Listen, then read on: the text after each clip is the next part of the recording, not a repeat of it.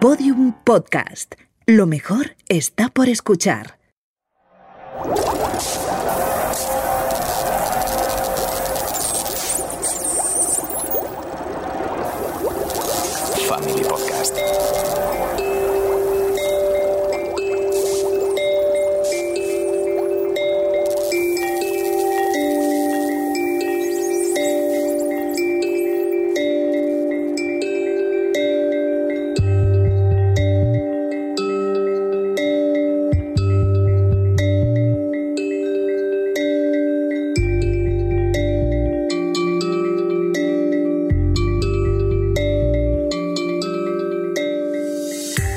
Han estado siempre en todas las ciencias y a todos los niveles, pero hasta hace no mucho las mujeres hemos estado alejadas y en muchos casos ocultas en los laboratorios y sobre todo en los libros de historia.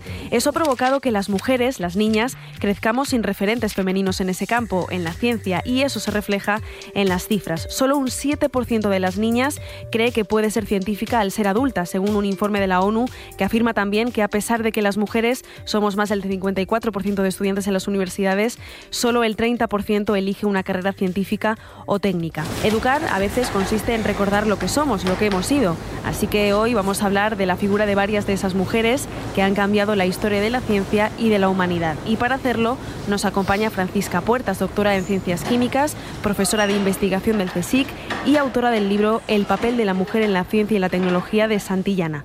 Francisca, hola. Hola. ¿Por qué la mujer ha sido relegada en la historia a un lugar secundario o incluso ha desaparecido de los libros de historia? Eh, las razones pueden ser muy complejas. Es cierto que a lo largo del, de- del tiempo las civilizaciones han castigado muchísimo eh, a las mujeres. Se las ha relegado a un papel secundario, a un papel de maternidad o a un papel mm, de mantenimiento del hogar. Y bueno, el papel, digamos, predominante era el papel que llevaba el hombre. Y entre las actividades que, que digamos, que, que provocaban desarrollo, pues se suponía que las tenían que hacer pues los más dominantes, que eran los hombres. Pero eso no, ha- eso no ha sido óbice para que a lo largo de la historia haya mujeres, haya habido mujeres que han realizado investigaciones. Investigaciones que, como decías, están ocultas o se han olvidado y que poco a poco van saliendo, pero la curiosidad, yo siempre digo que la curiosidad no tiene ni género ni sexo. Y ha habido mujeres, igual que hombres, con mucha curiosidad. Y la ciencia no es más que el resultado de esa curiosidad y de intentar aprender y conocer lo que está ahí y que no podemos explicar. Y eso lo han hecho hombres y mujeres. Eh, poco a poco, decías, van saliendo esas investigaciones que han sido ocultadas, han desaparecido de la historia, investigaciones hechas por mujeres, pero eso significa que hemos perdido muchas, muchas otras. Seguro, seguro, seguro. Hemos perdido muchísimas, muchísimas. Y ahora, bueno, llevamos ya unos años que se están poniendo a las pioneras en evidencia sus contribuciones. En muchos casos hicieron contribuciones junto con sus parejas, junto con su familia, sus padres, sus hermanos.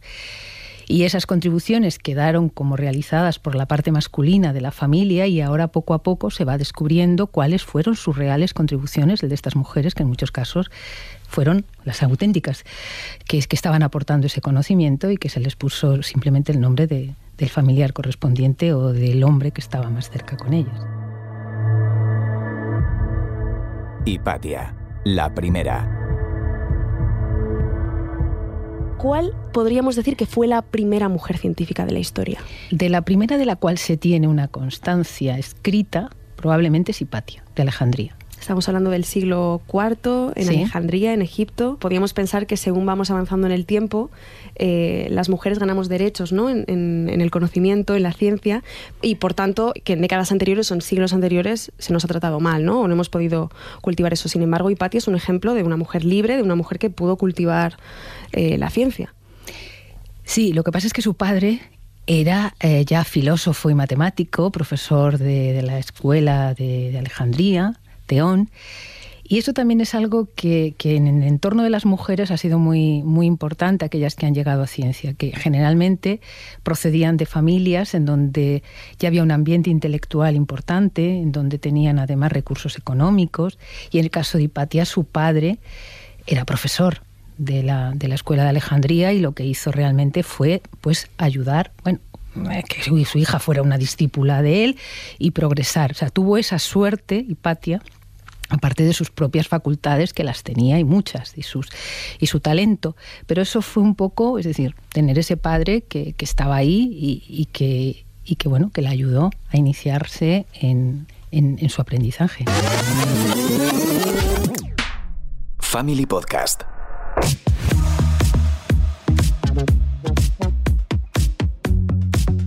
Hipatia se convirtió en científica gracias al ejemplo de su padre, que lo era, pero ¿y si trasladamos este ejemplo al siglo XXI? ¿Cómo podemos motivar a nuestras hijas para que desarrollen sus capacidades científicas y tecnológicas? Vamos a preguntárselo a Ángeles Bueno, ella es presidenta de la Asociación de Mujeres Tecnólogas Womentech. Eh, Ángeles, hola, ¿qué tal? Hola, buenos días, ¿qué tal? Por ejemplo, nuestra hija pequeña quiere ser científica o, o tecnóloga. ¿Cómo fomentamos sus capacidades desde casa? Bueno, pues lo primero siempre vamos a analizar un poquitito cómo nace la, la, vocación científica y tecnológica, ¿no? Pues muchas veces simplemente hay niñas que deciden yo quiero ser matemática, yo quiero ser astrofísica, vocación pura y dura.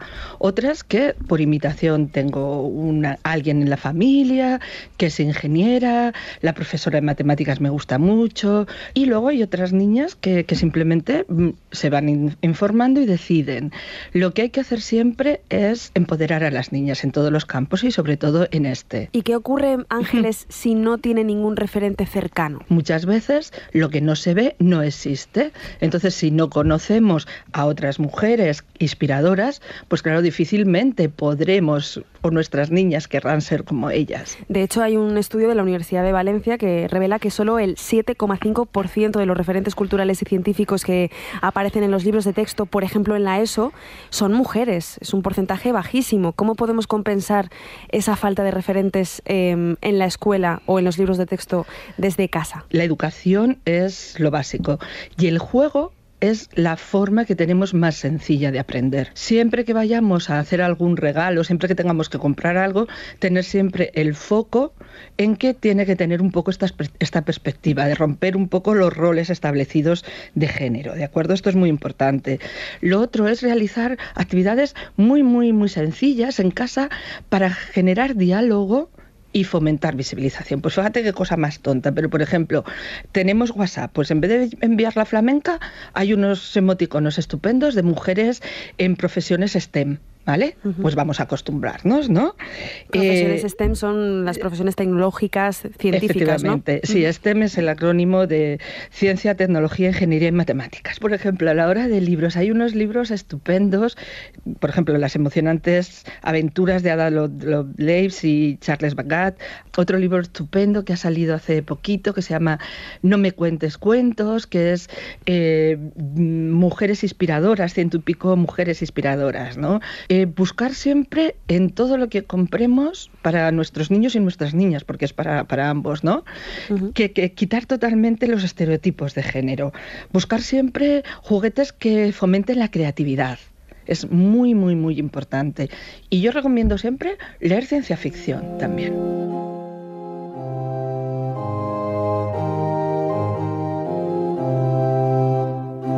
Hildegarda von Bingen, la influencer medieval.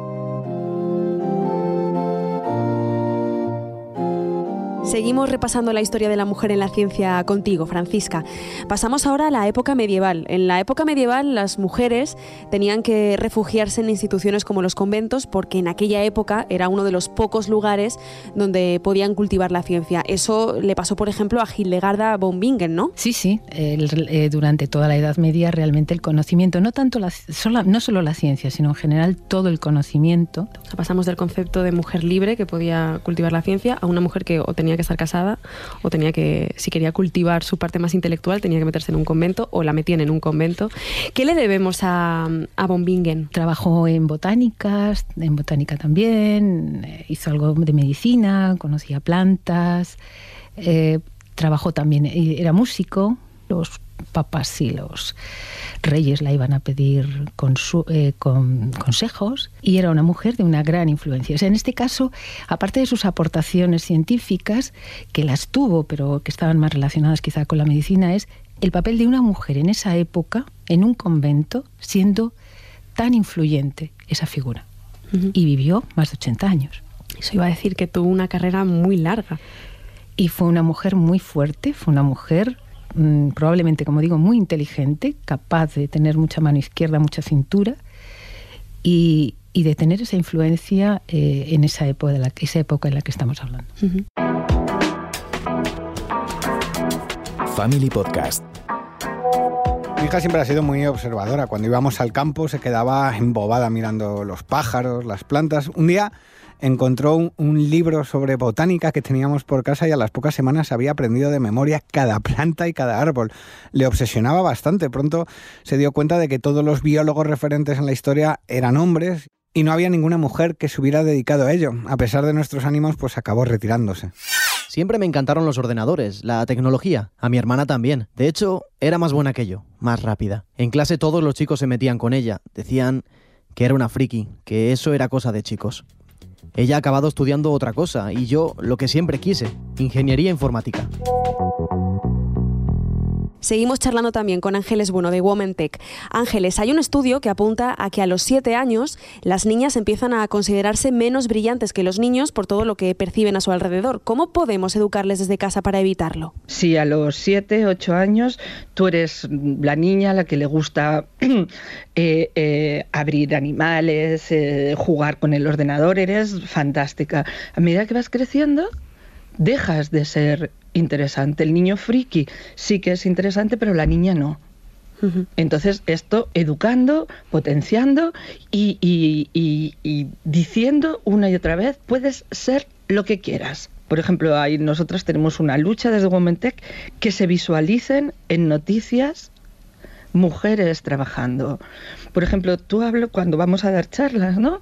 Le preguntas a una niña cuál es el trabajo de una ingeniera y no lo sabe. Si una niña no sabe que es una ingeniera, que es una astrofísica, difícilmente va a querer serlo.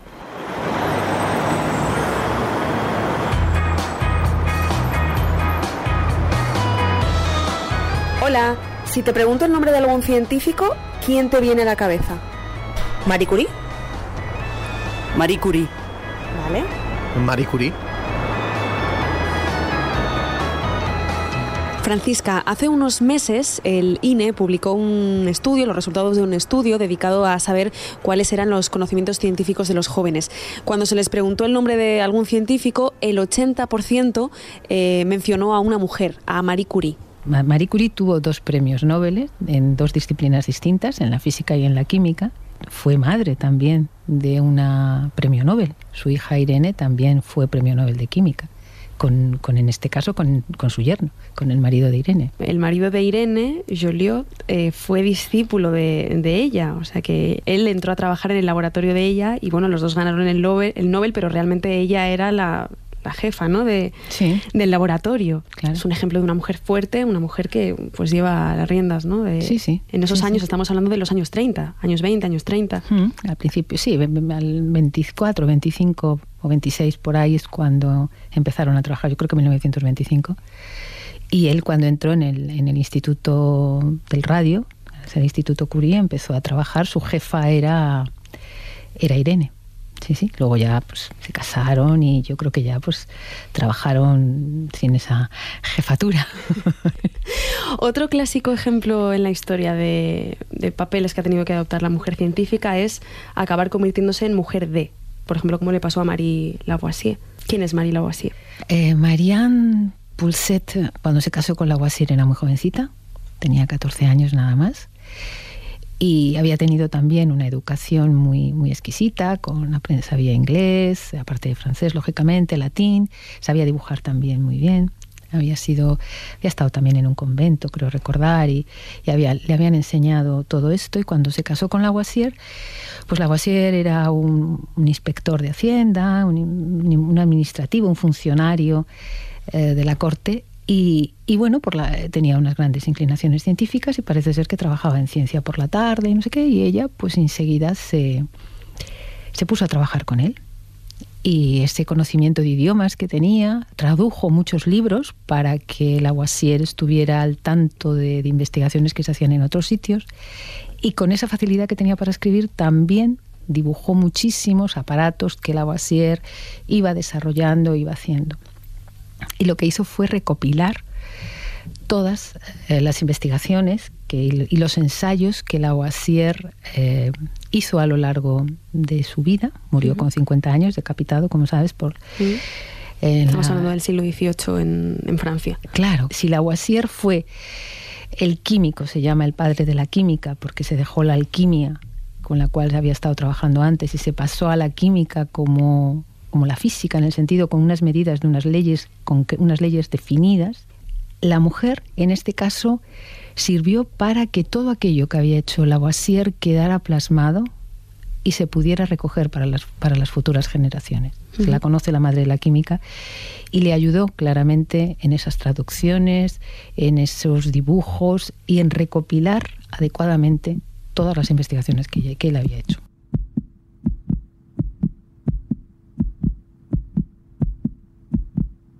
¿Podrías decirme quién es Marie Lavoisier? Ni idea. Me suena que es una jugadora de baloncesto. Mm, lo siento, no lo sé. Vale. ¿No es la mujer del presidente de Francia?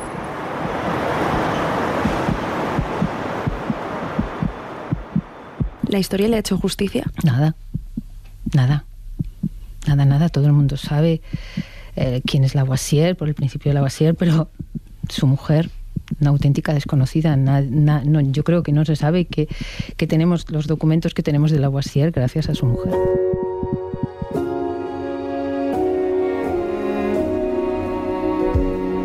Ángeles, ¿cómo hemos llegado a esta situación? Porque la mujer ha permanecido, eh, podríamos decir, en la oscuridad científica o tecnológica a lo largo de la historia. Mira, siempre hemos estado ahí, ¿de acuerdo? Y cuando hablamos de tecnología, en los años 70, las mujeres eran las que programaban Y los hombres eran los que cacharreaban, ¿de acuerdo? Los que hacían aparatos. en los años 80, al liberalizarse un poco la tecnología y pasar a ser el ordenador personal un objeto en, en todas las casas, más o menos, 80-90, la publicidad elimina totalmente a la mujer y lo muestra como algo único y exclusivamente de hombres. Esto ha hecho que las vocaciones, tanto en ingeniería como en matemáticas, a partir de los 80 vayan decayendo, lo cual es un serio problema, porque eh, tenemos que construir un mundo, tenemos que construirlo entre todos y la tecnología y la ciencia es la base para construir ese mundo. Estos datos, hablábamos antes de las niñas, pero eh, si miramos en los años posteriores vemos estos datos también en la universidad, es decir, em, el 54% de los estudiantes en las universidades son mujeres, pero el 80% de estudiantes en carreras científicas y tecnológicas son hombres. ¿Cómo podemos desde casa fomentar a nuestras hijas o fomentar ese amor por la ciencia o animarlas a que escojan estas carreras? Bueno, pues para mí también es muy importante el tener ocio de calidad con nuestros hijos. Por ejemplo, las series, ¿no? Hay un montón de series como Doctor Who, que en estas últimas dos temporadas, la Doctor es una mujer y en cada en la mayor parte de los episodios van apareciendo grandes mujeres de la historia eh, Rosa Parks, Ada Lovelace lo que decimos es muy muy importante comentar estas cosas en familia, ¿de acuerdo? Y ver que se potencia esto, ver que, que una mujer como Hedy Lamar es la inventora de algo que los niños sin ello estarían, bueno, perdidos, que es el wifi. Hedy Lamar es ejemplo de que la mujer eh, puede ser lo que quiera. Efectivamente, Hedy Lamar, actriz de cine, una de las mujeres más bellas de Hollywood, ingeniera, y una frase que ella a mí me gusta mucho, decía, para ser, tener glamour, solo hace falta estarse quieta y parecer tonta. Ella renunció totalmente a Hollywood para seguir su carrera como ingeniera y seguir investigando. Sí, él debía de ser una mujer muy inteligente, que además también firmó esa patente junto con otro, otro autor con el nombre de su, de su segundo, el apellido de su segundo marido, y durante muchísimos años no se supo que esa patente era de Hedy Lamar.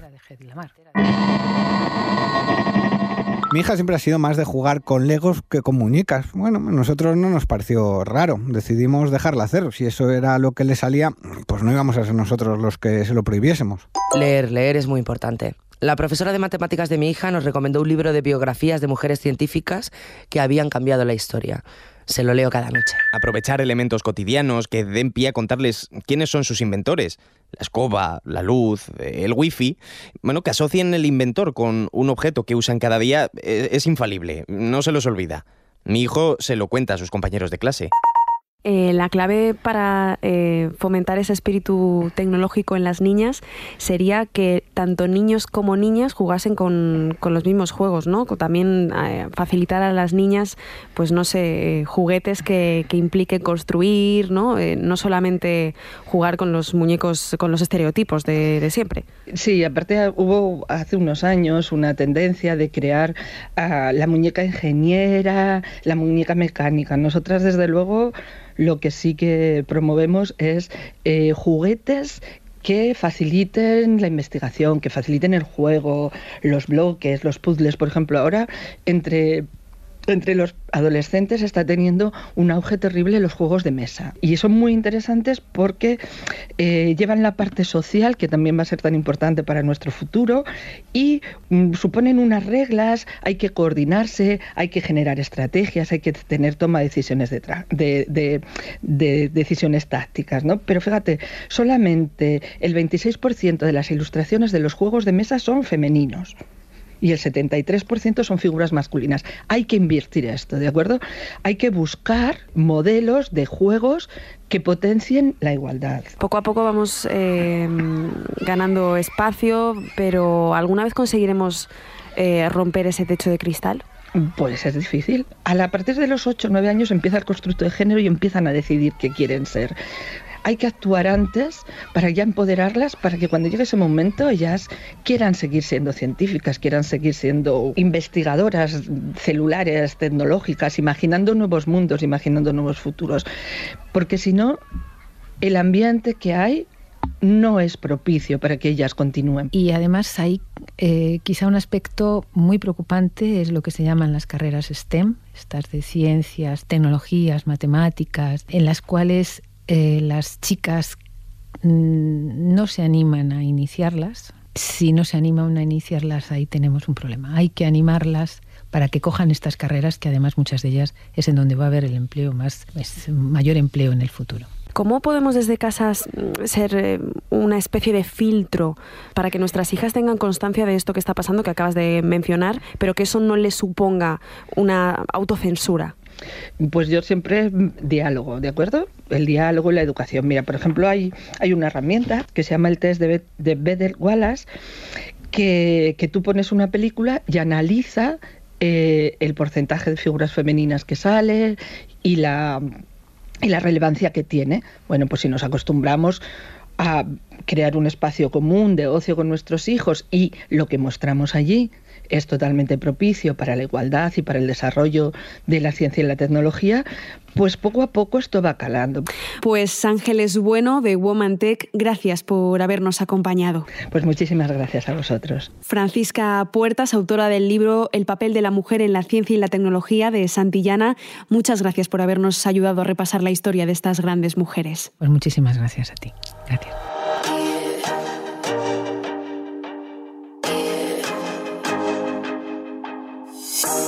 Fomentamos en nuestras hijas el amor y la vocación científica y tecnológica?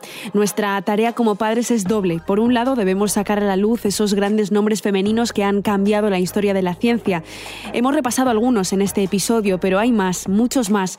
Por otro lado, también debemos educar a nuestras hijas, a nuestros hijos, en igualdad. Solo así podremos repetir la historia para que exista otra Hipatia, otra Hedy Lamar, otra Marie Lavoisier, otra Marie Curie. Al menos darles la oportunidad a nuestras hijas para que decidan qué quieren ser sin que el hecho de haber nacido mujer sea una barrera. Family Podcast, un proyecto de Santillana para compartir en familia. Family Podcast, un proyecto de Santillana producido por Podium Studios. Dirección, guion y presentación, Inés Vila. Diseño sonoro y realización, Íñigo Sastre.